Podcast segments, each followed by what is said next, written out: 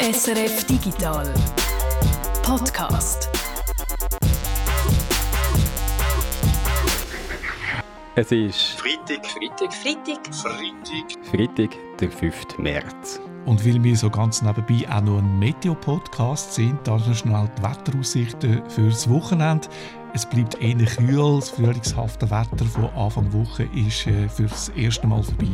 Das heisst, wir müssen die Heizung wieder ein bisschen aufdrehen und jetzt werden wir wieder ganz Digital-Podcast. Wir schauen diese Woche nämlich, welche digitalen Hilfsmittel heute zum Einsatz kommen, um das Stromnetz können zu managen. Und im Game-Tipp gehen wir an einen Ort, wo das Energiemanagement einzig daraus besteht, wie viel Holz man fürs Lager für parat hat, nämlich zu den Wikinger nach Walheim. Mein Name ist Jörg Tschirren. Ich bin der Peter Buchmann.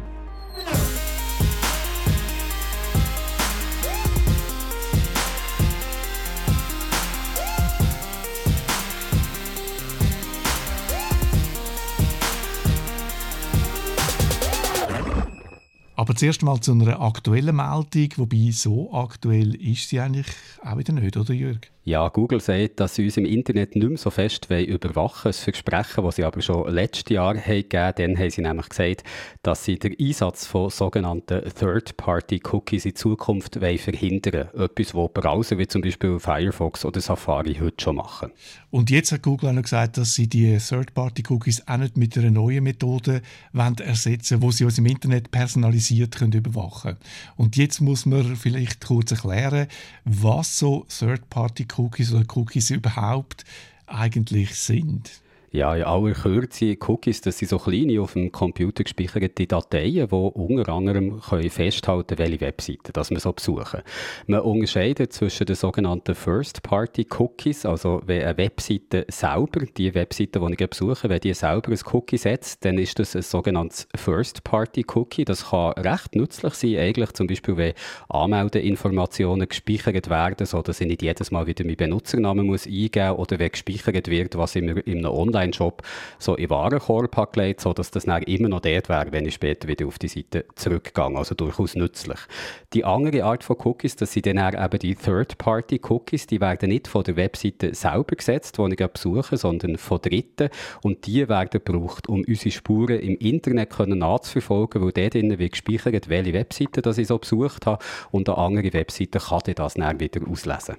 Und jetzt wird Google also den Einsatz von so Cookies von Drittparteien verhindern und eben auch keine Alternativen dazu entwickeln.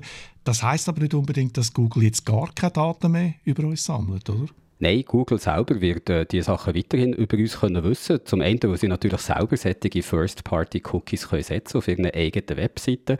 Also Google wird immer noch wissen, was wir mit ihrer Suchmaschine alles suchen. Und nur zur Erinnerung, die Google-Suchmaschine, die hat einen Marktanteil von fast 100 Prozent. Also sie werden es von fast allen Leuten wissen.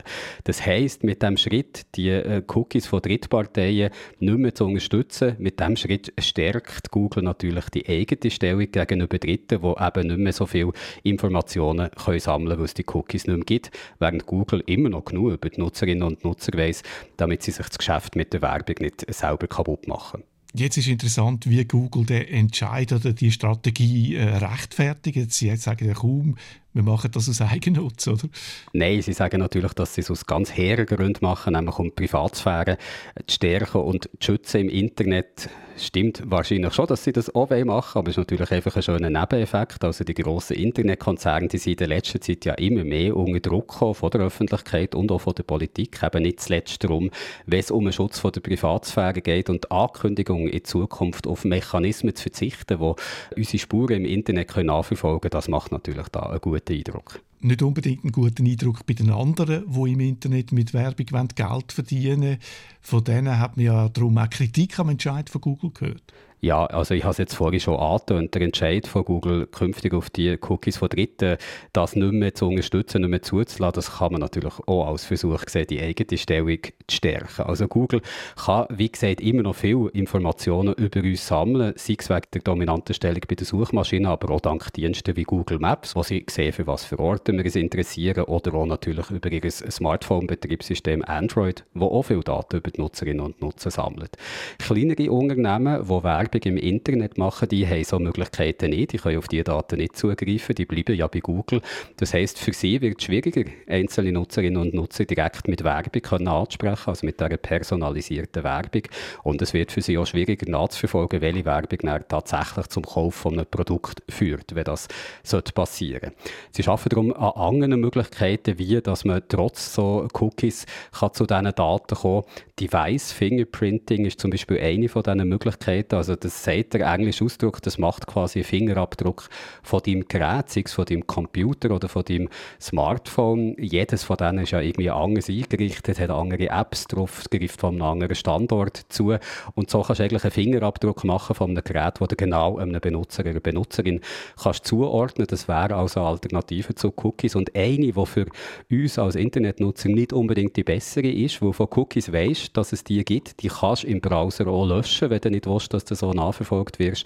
Aber so ein Device-Fingerprinting, da kannst du eigentlich nicht wirklich dagegen wehren. Google selber sagt ja, dass mit dem Verzicht auf äh, so Third-Party-Cookies der Datenschutz im Internet besser wird. Ist da etwas dran? Es stimmt schon, also so Cookies, die machen schon so ein bisschen etwas wie der gläserne Nutzer, die gläserne Nutzerin im Internet möglich, weil sie eben unsere Spuren können nachverfolgen können. Wenn es das nicht mehr gibt, ja klar, dann ist der Datenschutz wahrscheinlich ein bisschen gestärkt, aber Google will ja nicht vollkommen darauf verzichten, Daten von uns im Internet zu sammeln. Also so absolut ist das Engagement von Google für den Datenschutz auch wieder nicht. Es ist sicher lobenswert, dass sie jetzt wie andere eben auch schon, also wir haben am Anfang gesagt, Safari, Firefox machen das auch schon, den Einsatz von Third-Party-Cookies verhindern.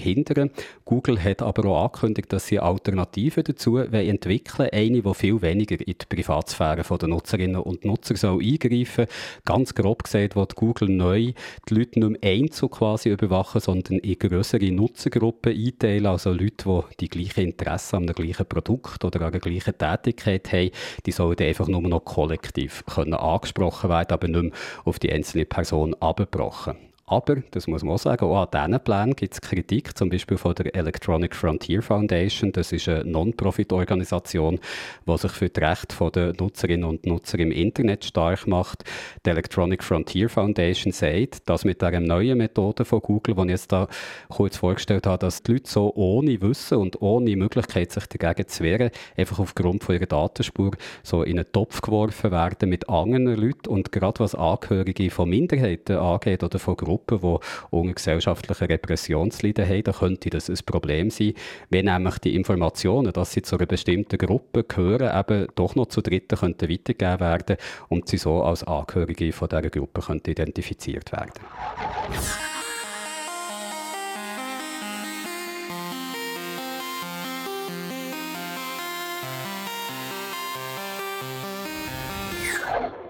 Corona, Corona, Corona, Corona. Seit einem Jahr haben wir das Gefühl, es gäbe kaum mehr ein anderes Thema als das Coronavirus. Und daneben verschwinden ein Haufen andere Probleme vom Radar, zum Beispiel die Klimaerwärmung und die Energiewende. Bis im Jahr 2050 soll die Schweiz CO2-neutral sein. Das sieht der Fahrplan vom Bundesrat so vor. Dass man diese Vorgabe erfüllen kann, für das braucht es zum Beispiel Elektroautos und Heizungen mit Wärmepumpe.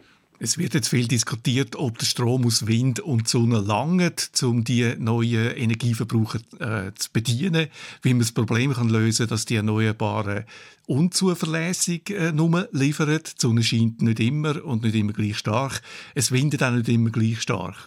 Und es gibt noch ein drittes Problem, nämlich wie kommt der Strom aus den erneuerbaren Energien eigentlich zu uns heim ins Haus? Also die Frage, was haben die neuen Stromquellen, Sonne, Wind eben, und die neuen Formen vom Stromverbrauch, Elektroautos, Wärmepumpen, was haben die für einen Einfluss auf das Stromnetz? Eine Frage, wo man nicht so viel darüber hört, aber wo man sich darüber Gedanken machen sollte. Weil da gibt es zwei Probleme. Das eine, das ist die Stabilität, also wie man die Schwankungen in der Produktion und im Konsum kann ausgleichen ausgleichen.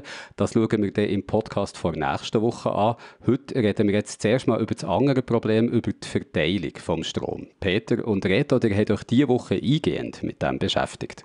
Ich finde ja das Stromnetz etwas vom Faszinierendsten. Ich habe vor vielen Jahren auch schon mal eine Hintergrundsendung gemacht und es ist wirklich jetzt wieder recht viel gegangen, oder, mit den erneuerbaren Energien. Und man muss sich nochmal vorstellen, wenn, wenn der Strom ausfällt, eben vielleicht nicht nur zehn Minuten, wie wir es ja vielleicht alle schon mal erlebt haben, sondern mehrere Tage, was, was dann wäre. Da könnten auch die, die jetzt noch sagen, ja, ich fahre ein Benzinauto, die, die können eben auch, die haben kein Benzin mehr, oder? Weil, äh, sagen wir, die, die Tankstellen, die laufen ja auch mit Strom. Also eigentlich, oder wenn man denkt an die Beatmungsgeräte, die man jetzt braucht für Corona, was da wäre. Also eigentlich wäre es total Chaos. Ich finde Stromnetz super faszinierend. Ich finde es auch faszinierend. Ich habe vor ein paar Jahren recherchiert zum Thema Schwankungen im Stromnetz. Jetzt diese Woche habe ich mit einem Spezialist für Stromnetz können reden. Ich bin Andreas Ulbig.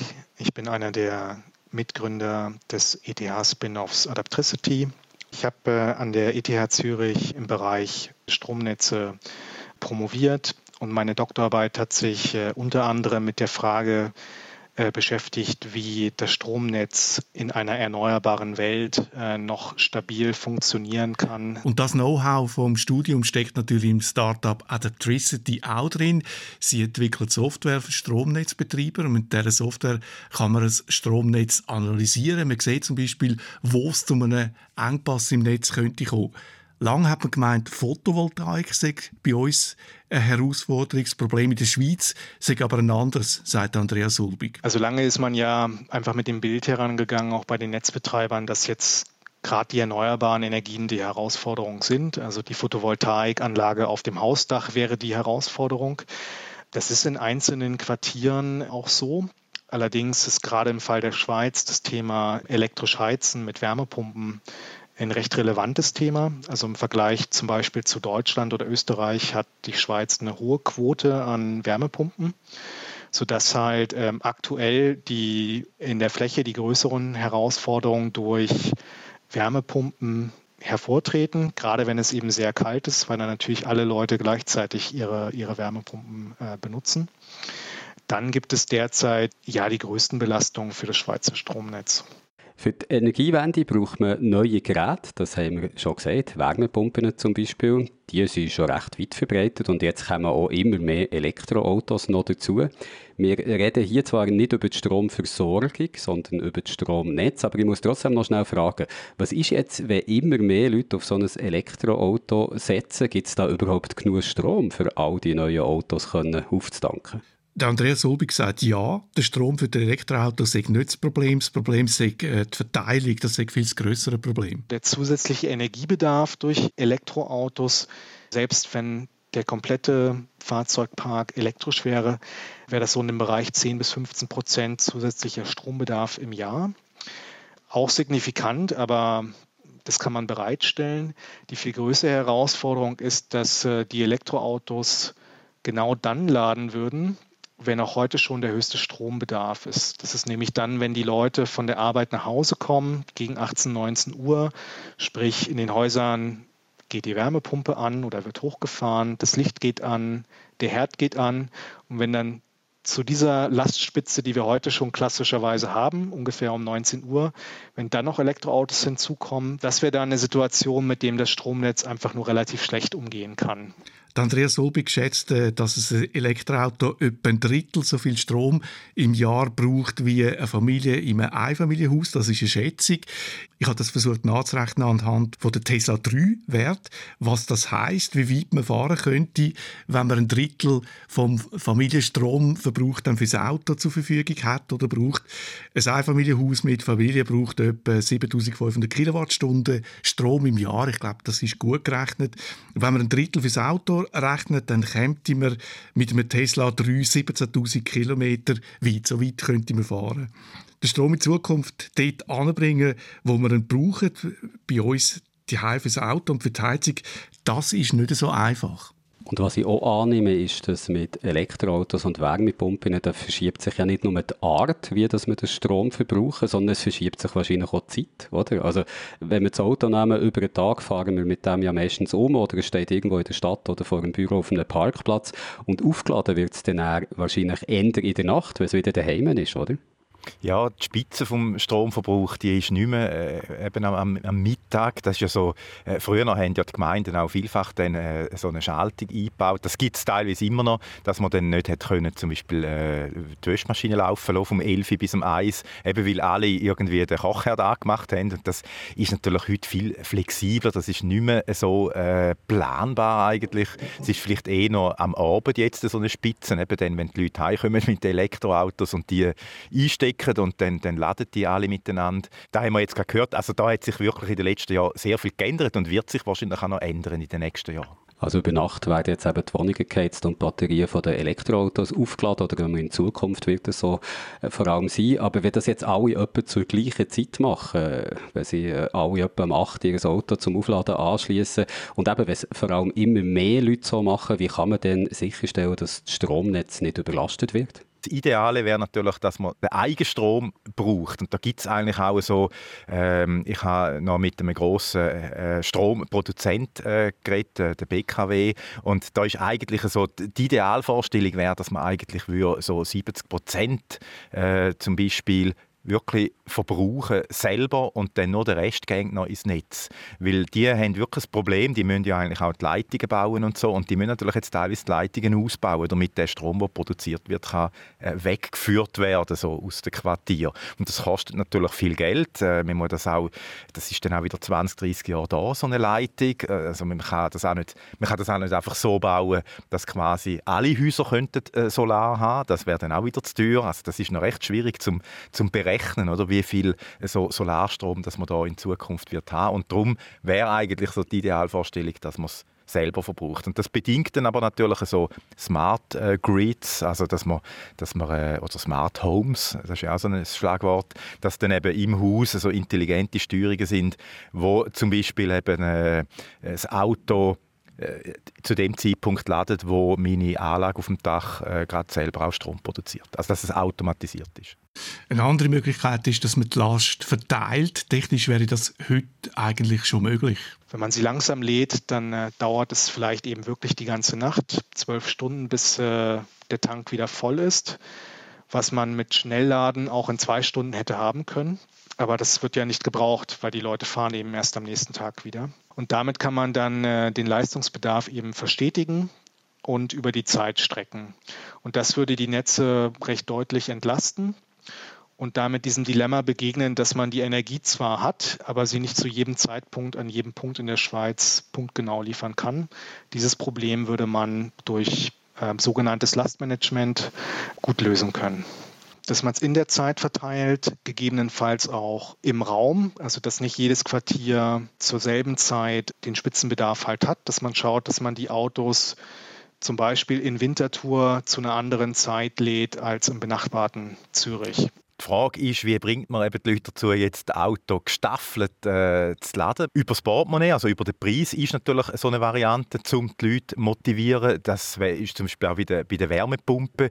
Ist es heute schon ein bisschen so? Äh, ich habe zum Beispiel jetzt eine Wärmepumpe seit ein paar Monaten als Ersatz für die Ölheizung und die ist natürlich so eingestellt, dass sie äh, sicher in der Nacht einmal läuft und das ist immer noch jetzt bei uns so, da hat man den Hoch- und Niedertarif, also da tut sie dann vom, ich glaube irgendwie vom 3 bis um 6 Uhr am Morgen, dann, wenn Niedertarif ist, tut sie mal den Wärmespeicher aufheizen, damit eben der, der günstiger Strom gebraucht wird. Aber das ist natürlich immer noch relativ äh, starr, oder? also Hoch- und Niedertarif. Da ist es dann denkbar, dass man halt auch tagsüber zum Beispiel mal eine äh, Periode hat mit Niedertarif oder Niedrigtarif, zum Beispiel eben über den Mittag, wenn die ganzen Solarpanels Strom liefern, dass dann eben die Wärmepumpe laufen würde. Andreas Obig sagt, der Preis ist zwar ein einfacher Mechanismus, es ist aber nicht der effizienteste Mechanismus. Also Preissignale helfen schon, es verstetigt da den Ladebedarf, aber es ist nicht die Lösung, die das Maximalste herausholt. Ich kann ja dann als Kunde entscheiden, dass es mir einfach gleich ist, ob der Strom jetzt billig oder teuer ist, weil ich ihm einfach will, dass mein Auto in einer Stunde aufgeladen ist. Eine Ladekoordinierung wäre da besser, aber es ist eben viel aufwendiger aus Management-Sicht, aber eben auch aus regulatorischer Sicht, weil es müsste ja jemand, in dem Fall der Stromversorger, den einzelnen Autobesitzern bzw. den Autos ja direkt vorgeben, äh, wann eine gute Zeit wäre. Und dann stellen sich entsprechend ja dann eben auch die Fragen, darf man das, wieso darf man das, wann darf man das? Da sind dann Preissignale natürlich ein eleganteres Verfahren. Darf mein Elektrizitätswerk mir vorschreiben, wenn ich Strom brauche, wenn ich mein Auto lade? Also wenn ich jetzt mal schnell darf dazwischen fragen, etwas, was mir jetzt gerade in den Sinn ist gekommen, das Problem, das sich da vielleicht stellt, ist, mit diesen neuen Methoden, wie du das Stromnetz kannst managen, da fallen ja eigentlich viele Daten an. Also man weiss, wer wenn was verbraucht, äh, Daten von den Stromkonsumentinnen und Konsumenten. Ich weiß jetzt nicht, wie fest man das so früher schon hat gewusst, also so genau auf einen Mann oder auf die Frau abgerechnet. Aber ich nehme schon schwer an, jetzt kann man es wahrscheinlich ja besser erfassen und auswerten und auf eine Art sind das doch auch ziemlich persönliche Daten. Ja, der Andreas Solbi gesagt, das sind so regulatorische Fragen, die er eigentlich fast schwieriger findet als die technischen. Was sind das für Daten, die da über mich im Umlauf sind? Wie ist meine Privatsphäre dann noch geschützt? Das sind eben so schwierige Fragen rund um die Lastverteilung mein Eindruck, das klingt alles einfacher, als es ist, wenn man sagt, laden nicht alle gleichzeitig eure Auto und heizen dann noch oben drauf. Aber wie man das anbringt, das ist komplizierter, eben als man zuerst meint. Seit Jahren hört man ja die Geschichte von der Wäschmaschine, die sich selber einschalten kann, wenn der Strom billig ist. Das ist äh, nicht mehr aktuell. Haushaltsgeräte sind äh, heute sekundär. So vor 10, 15 Jahren hatte das noch eine höhere Relevanz. Mittlerweile hat sich aber recht klar rauskristallisiert, dass halt vor allem die großen Verbraucher relevant sind. Also es sind halt effektiv die Elektroautos, die laden, es sind die Wärmepumpen, in alten Häusern sind zum Teil auch noch die Warmwasserboiler, aber das ist es dann auch schon. Also die intelligente Waschmaschine, die gleich intelligent ist wie der Kühlschrank, der immer alles von alleine bestellt, die Joghurt mal nicht mehr da sind. Von dem hören wir ja schon seit einigen Jahren und ich habe eigentlich noch nie einen gesehen. Aber ich glaube, was man vielleicht zusammenfassend jetzt kann sagen, wenn es um das Stromnetz geht, äh, bei der Verteilung vom Strom, da kommen ganz neue Probleme auf uns zu, oder?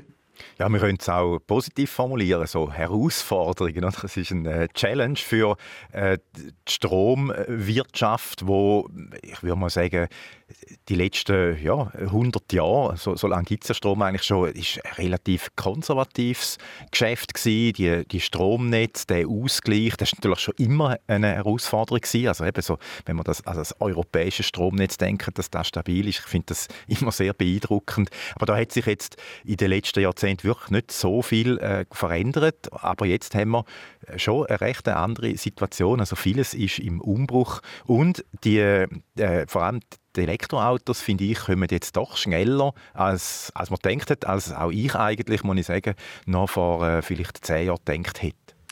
Es ist wirklich ein äh, schneller Wandel, die Post geht ab und die neue Dynamik hat auch Vorteile. Die Strombranche war jahrzehntelang jetzt nicht gerade der Arbeitgeber, wo jetzt unbedingt jeder hin wollte. Das hat sich durch die Energiewende jetzt doch stark gewandelt. Also es gibt einfach neue Aufgaben und auch neue Herausforderungen, die sich dort stellen, so dass es halt gerade für junge Ingenieurabsolventen von den Fachhochschulen, von der ETH natürlich jetzt sehr cool und spannend ist, in der Branche zu arbeiten.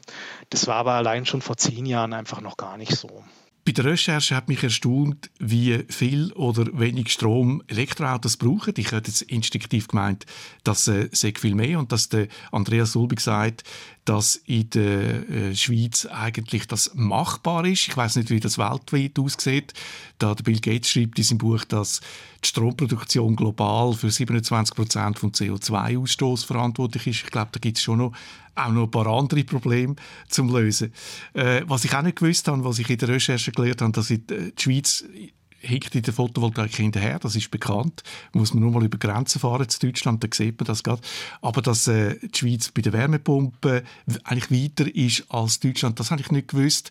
Äh, der Andreas Solbig hat gesagt, es sei sehr langsam gegangen und darum hätte man gut können darauf reagieren Eine Reaktion ist ja eben auch, dass man das Stromnetz äh, ausbauen muss. Das äh, haben wir vorher schon mal äh, angetönt. Und da ist mir noch ein interessanter Gedanke gekommen, als ich mit äh, BKW geredet habe, mit äh, einem Zuständigen für die Verteilung des Stroms. Also äh, der, der die Hardware eigentlich äh, plant, oder? Also die Stromleitungen, die vergisst man ja manchmal so ein bisschen. Wir reden dann immer so über die digitalen Steuerungen und Algorithmen, wie man den, äh, zum eben den, den, Strom optimal zu verteilen. Aber einfach die Leitungen, die eben auch da sind, die Kapazität für den Strom. Und äh, es ist noch lustig, wenn man das so vergleicht jetzt mit, mit, dem, mit dem anderen äh, Netz, dem Datennetz. Dort reden wir eigentlich immer über die Leitung. Beim Strom reden wir mehr so über die Algorithmen und nicht über das Stromnetz, das ist wie einfach da. Und bei den Datenleitungen, da reden wir ja immer über die Leitungen, oder ah, Glasfaser bis ins Haus und so weiter. Und dort ist eigentlich das Thema, äh, so der Ausgleich der Daten, nicht wirklich da. Dort reden wir nicht irgendwie, oh, wir müssen einen Algorithmus machen, dass nicht alle Leute gleichzeitig Netflix schauen. Weil irgendwie ist es dort kein Thema. Und der Grund ist, dass eigentlich, wenn wir dann einmal alle Glasfaser haben, dann haben wir Kapazität im Überfluss. Dann ist einfach die Maximalleistung ist da. Und wir können eigentlich fast endlos Daten da drin tun. Weil Glasfaser ist ja so eine Technologie, wo, wo einfach die endlose Kapazität irgendwo bietet. Und das wäre natürlich im Stromnetz auch cool, aber dort ist es eben nicht so. Dort haben wir teure Kupferkabel eigentlich. Und da, da gibt es nicht Technologie, wo wir einfach eine Leitung machen und dann können wir endlos Strom durchjagen, sondern das ist immer irgendwo begrenzt. Und da die Balance zu finden, also möglichst viel Kapazität, aber nicht zu viel, weil es ist einfach zu teuer, das ist eigentlich so die Herausforderung, die, die, also in der Zukunft auch im, im Bau von der, von der Stromleitungen, also bis, bis in Quartiere auch. Es ist so ein bisschen ähnlich wie mit dem Autonetz. Wie, auf welchen Extremfall will man das auslegen und was ist man bereit dafür zu zahlen? Das Autonetz ist eigentlich auch so. Dort kannst du auch nicht eine Autobahn bauen, wo es egal ist, wie viele Autos drin fahren. Das hat immer Platz. Oder? Das wäre ja auch super. Aber das geht dort eben auch nicht. Und das ist so der Unterschied zum Datennetz, finde ich, find ich eigentlich noch recht spannend. Das ist jetzt also der erste Teil zu unserem Schwerpunkt zum Stromnetz. Nächste Woche, wie versprochen, da reden wir dann noch über die Stabilität vom Netz, wie dass man die mit neuen Methoden kann managen und äh, kann jemand von euch vielleicht schon schnell einen kleinen Teaser machen, uns so ein bisschen lustig machen, was ihr da so alles herausgefunden habt. Blockchain. Blockchain ist immer gut. äh, nein, es gibt eine Möglichkeit, wie man sich kann zahlen lassen dafür, dass man keinen Strom braucht im Moment. Also man spart dann gerade zweimal, man gibt kein Geld aus für Strom oder man konsumiert den Strom, wenn er billiger ist und kommt für die Flexibilität obendrauf noch Geld über.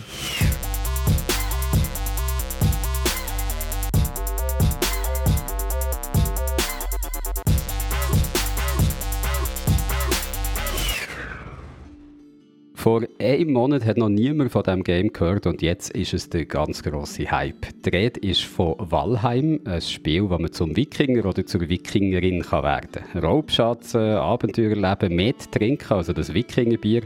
Und wenn man auf alles das mal keine Lust hat, dann kann man immer noch ein bisschen Landwirtschaft machen. Und du, Martina, du bist jemand, der dank Valheim zur Wikinger-Landwirtin ist worden und du bist auch jemand, der das Game so richtig gut findet, gell?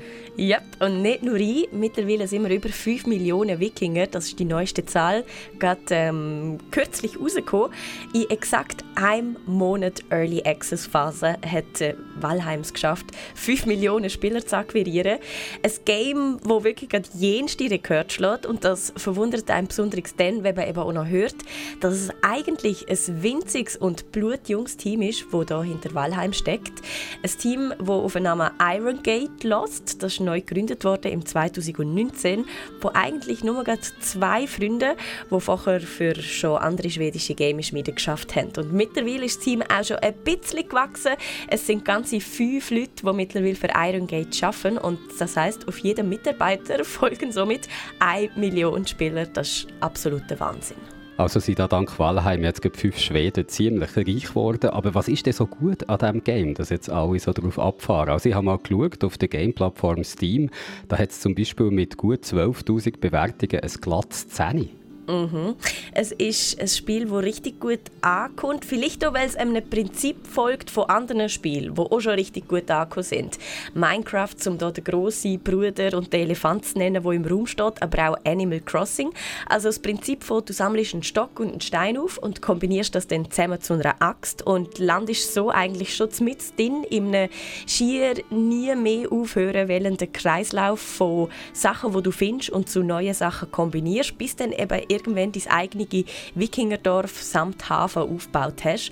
Und da sind der Fantasie wirklich kaum mehr Grenzen gesetzt. Also es gibt dann auch noch einen Kreativmodus, wo dann die Regeln der Physik wirklich völlig außer Kraft gesetzt werden, wo dann alles kannst bauen. Also auch zum Beispiel irgendein Flugschiff aus Star Wars. Also du hast jetzt gesagt, es ist ein bisschen wie Animal Crossing. Du sammelst einen Stock und einen Stein und dann hast du eine Axt. Aber während man bei Animal Crossing mit dieser Axt nur liebe Sachen macht, könnte man vorstellen, dass man bei Valheim die Axt auch mal jemandem auf den Kopf hält, oder? Oh ja, definitiv. Also in Walheim kommt natürlich noch ein Haufen Abenteuer dazu, äh, gespickt und inspiriert eben mit so nordischer Mythologie. Also man läuft immer wieder los, um die gigantisch große Welt zu erkunden und kann die Axt dann zum Beispiel bei einem Troll oder bei einer Meeresschlange oder einem Sumpfmonster zum Einsatz bringen. Ah, und äh, Drachen. Drachen, das ist natürlich auch noch ein Bonus, wo, wo Valheim hat, genauso wie viele weitere Boni. Multiplayer, man kann bis zu zehn Leute auf einem Server sein und gemeinsames Dorf bauen oder auch das Kampfsystem. Also das ist für diese Art von Spiel auch ziemlich gut gelungen. Man hat nicht nur einen Haufen verschiedene Waffen, man hat auch noch so ein Ausdauersystem, das einfach funktioniert und ein Haufen andere kleine, stimmige Systeme, Wind zum Beispiel, der ist wichtig zum über die Meer segeln oder zum ähm, Rehjagen, da muss man auch richtig stehen. Also alles in allem einfach eine, eine stimmige Sache, die an vielen Enden gut funktioniert. Jetzt hast du es schon gesagt, Valheim ist jetzt nicht das erste sättige Game, das so funktioniert. Minecraft ist da das grosse Vorbild. Und wenn man jetzt mal bei Valheim hineinschaut, was ich kurz gemacht habe, so überragend sieht die Grafik zum Beispiel auch nicht aus. Also da frage ich mich ein bisschen, warum hat ausgerechnet Valheim jetzt so einen Hype ausgelöst? Ich denke, es ist aus zwei Gründen gerade so groß gehypt. Erstens, es gibt gerade wenig Konkurrenz, also es kommen sehr wenig Games allgemein raus und vor allem wenig gute. Jede Woche verlesen wir eigentlich auf dem Geeksofa schon so eine lange Liste von Spielen, wo jetzt wieder verschoben wird, wo jetzt wieder nicht rechtzeitig fertig wird. Also die großen Gamefirmen, die haben richtig Mühe, ihre Arbeit ins Homeoffice zu verlagern. Da sind die kleinen Indie-Game-Studios im Vorteil, wo einfach nur ihre fünf fünf Leute managen müssen. Das funktioniert offenbar ein bisschen einfacher und besser. Und auf der anderen Seite ist es auch einfach Zeitgeist. Also die Leute haben gerade einen Haufen Zeit, einen Haufen Zeit, die sie auch die verbringen und man sieht einfach, dass sich die Leute jetzt gerade in dieser Zeit gerne schön herrichten. Also wenn es schon draussen nicht so schön ist, denke ich mir manchmal. Man merkt das an den Anstürmen auf Baumärkten zum Beispiel, aber auch auf dem Gamingmarkt. Eben letztes Jahr schon war Animal Crossing der grosse Hit. Im Prinzip, eben wie du siehst, Jürg, das Gleiche, einfach äh, nicht so gefährlich, ein bisschen kleiner, ein bisschen bunter, ein bisschen fröhlicher. Und das Jahr da drehen wir jetzt einfach ganz fest am Wikinger-Schalter und fügen eben noch ein paar Drachen ein und haben eigentlich schon wieder einen neuen Gaming-Hit. Ein Gaming-Hit, der auch nicht wahnsinnig teuer ist, kann man noch sagen. 20 Franken kostet Valheim auf der Game-Plattform Steam. Und dort ist das Game übrigens gerade auf Platz 39 von den am besten bewerteten Games von allen Zeiten gerutscht. Wenn ihr euch die Wikingerwelt jetzt zuerst mal aus sicherer Distanz anschauen weil dort gibt es ja Drachen und es wird mit einer Axt auf den Kopf gehauen. Wenn ihr also zuerst mal sichere Distanz wagen dann könnt ihr das auf unserem YouTube-Kanal machen, SRF Digital.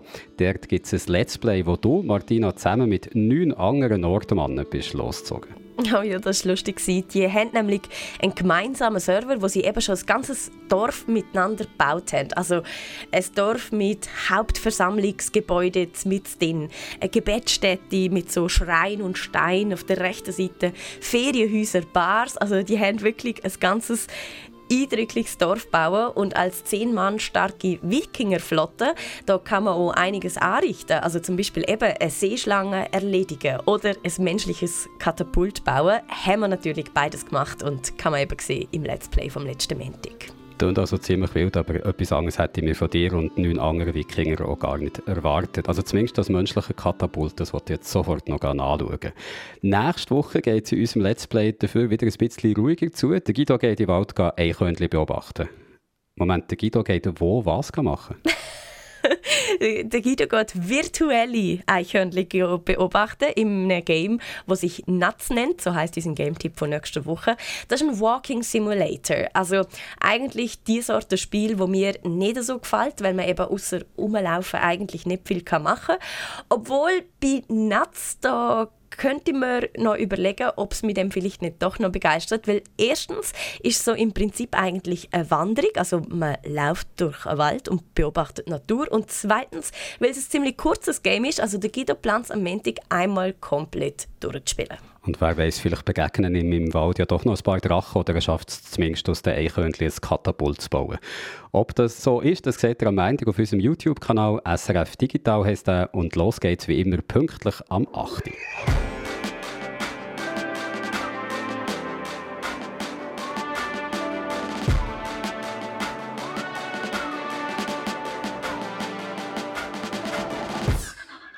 Feedback auf unseren Schwerpunkt von der letzten Woche zur Werbung im Internet haben wir ein Feedback bekommen, und zwar vom Hermi. Ähm, Hermi hat der Schwerpunkt gut gefallen. Er findet aber, wir haben die gesellschaftlichen Aspekte vom Thema ein bisschen vernachlässigt. Also zum Beispiel, dass die Werbeindustrie, die eben so viele Daten von uns sammelt, dass die mit dem eigentlich eine Infrastruktur schafft, was möglich macht, uns allumfassend zu überwachen.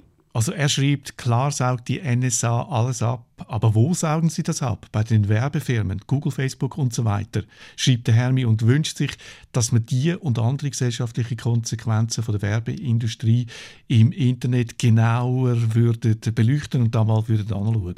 Und ich muss dem Hermi recht geben, es gibt wirklich rund um das Thema Werbung im Internet sehr viele Aspekte, die wir jetzt in unserem Schwerpunkt nicht haben angeschaut oder vielleicht nur so kurz haben angeschnitten. Ganz einfach auch, weil der Schwerpunkt so schon lange genug war. Aber das haben wir in der letzten Ausgabe vom Podcast gesagt, weil es eben ein Thema ist mit so vielen verschiedenen Problemfeldern, wollen wir uns in nächster Zeit noch ausführlicher mit dem Ganzen beschäftigen, auch mit den gesellschaftlichen Aspekten und dem Hermi seine Vorschläge, was wir da noch anschauen können, die helfen uns sicher weiter. Und noch etwas haben wir in der letzten Ausgabe von dem Podcast schon gesagt. Wir haben etwas umgestellt oder besser etwas abgestellt. Bis jetzt hat es der Digital Podcast ja gerne zwei Versionen gegeben. Eine mit Kapitel und eine ohne Kapitel für alle Podcast-Player, die mit dem Kapitelformat nicht zurechtkommen. Aber wir haben gemerkt, dass die Kapitelfunktion gar nicht wirklich genutzt wird. Darum haben wir sie jetzt abgestellt, was uns die Produktion von dem Digital-Podcast viel einfacher macht. Und zum schauen, wie es mit der Umstellung so läuft, ob alle sie mitkommen oder ob es vielleicht noch Probleme gibt, ist jetzt nochmal der Guido hier bei uns, der den Überblick hat über die ganze Übung. Ja, noch nicht ganz. Die, die noch auf dem alten MP3-Feed sind, haben, glaube ich, die allermeisten von euch haben noch entschieden, jetzt mal noch nichts zu machen, weil ihr ja noch ein bisschen Zeit habt. Wenn ich so die Downloadzahlen anschaue, dann hat sich dort noch nicht wahnsinnig viel da. Muss ich vielleicht schnell nochmal zu erklären, Jürg, es gibt ja zwei Feeds im Moment, oder? Einen, der bis vor kurzem noch AAC ausgeliefert hat, das Format, wo eben Kapitel drin hat, wo aber jetzt schon seit äh, zwei Ausgaben jetzt das dritte Mal einfach nur noch MP3 ohne Kapitel ausliefert. Und früher haben wir eben parallel dazu noch einen MP3-Feed für all die, die AAC nicht haben können abspielen auf ihren Geräten. Das ist der, der im Titel hinten dran so in Klammer MP3 ist gestanden. Genau, der heißt Digital Podcast Klammern MP3. Und das ist der, wenn du so einen abonniert hast, dann musst du möglicherweise eben etwas machen. Äh, und zwar der Hauptfeed, der, wo einfach Digital Podcast heißt, ohne Klammern MP3 hinten dran, dass der neu abonnieren musst. Der Grund, dass du das machen musst, ist es kommt ein bisschen darauf an, wie damals vor möglicherweise schon langer Zeit den Feed abonniert hast. Oder? Ob das über das Apple Directory zum Beispiel gemacht hast, über irgendein anderes Directory auf Spotify oder so. Oder ob du direkt mal bei uns eine URL copy-pasted hast oder so.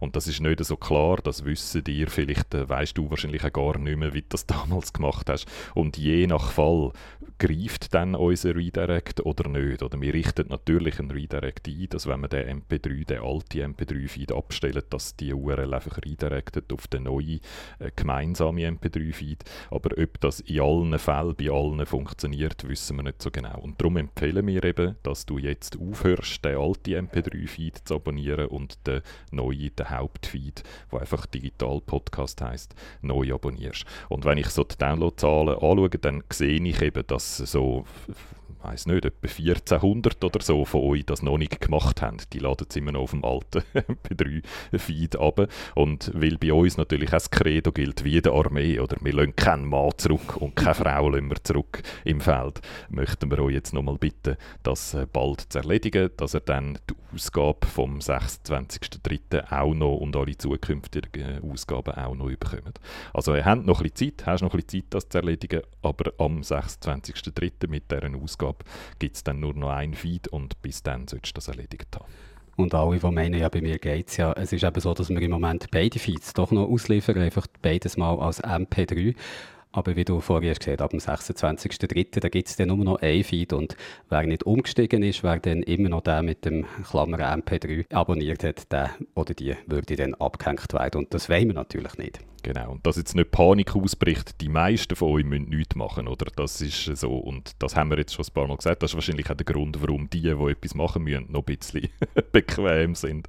Aber eben so ein paar von euch müssen etwas machen und ihr müsst das vor dem 26.03. machen.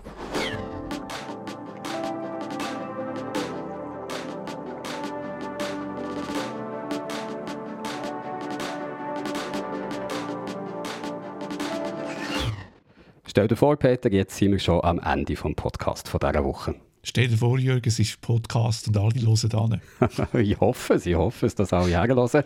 Mir ist diese Woche geblieben, dass es wirklich die neue Art, wie das wir Strom verbrauchen und die neue Art, wie das Strom verteilt wird, dass das äh, mit Problemen verbunden ist, wo ich mir selber jetzt noch gar keine Gedanken gemacht habe und ich freue mich sehr darauf, in der nächsten Woche den zweiten Teil von unserem Schwerpunkt zum Stromnetz zu hören. Und mir ist geblieben, dass Google eine neue Strategie fährt bei den Cookies. Sehr interessant. Ich hoffe, ihr seid nächste Woche auch wieder dabei und wünsche euch bis dann alles Gute und bleibt gesund. Ade miteinander.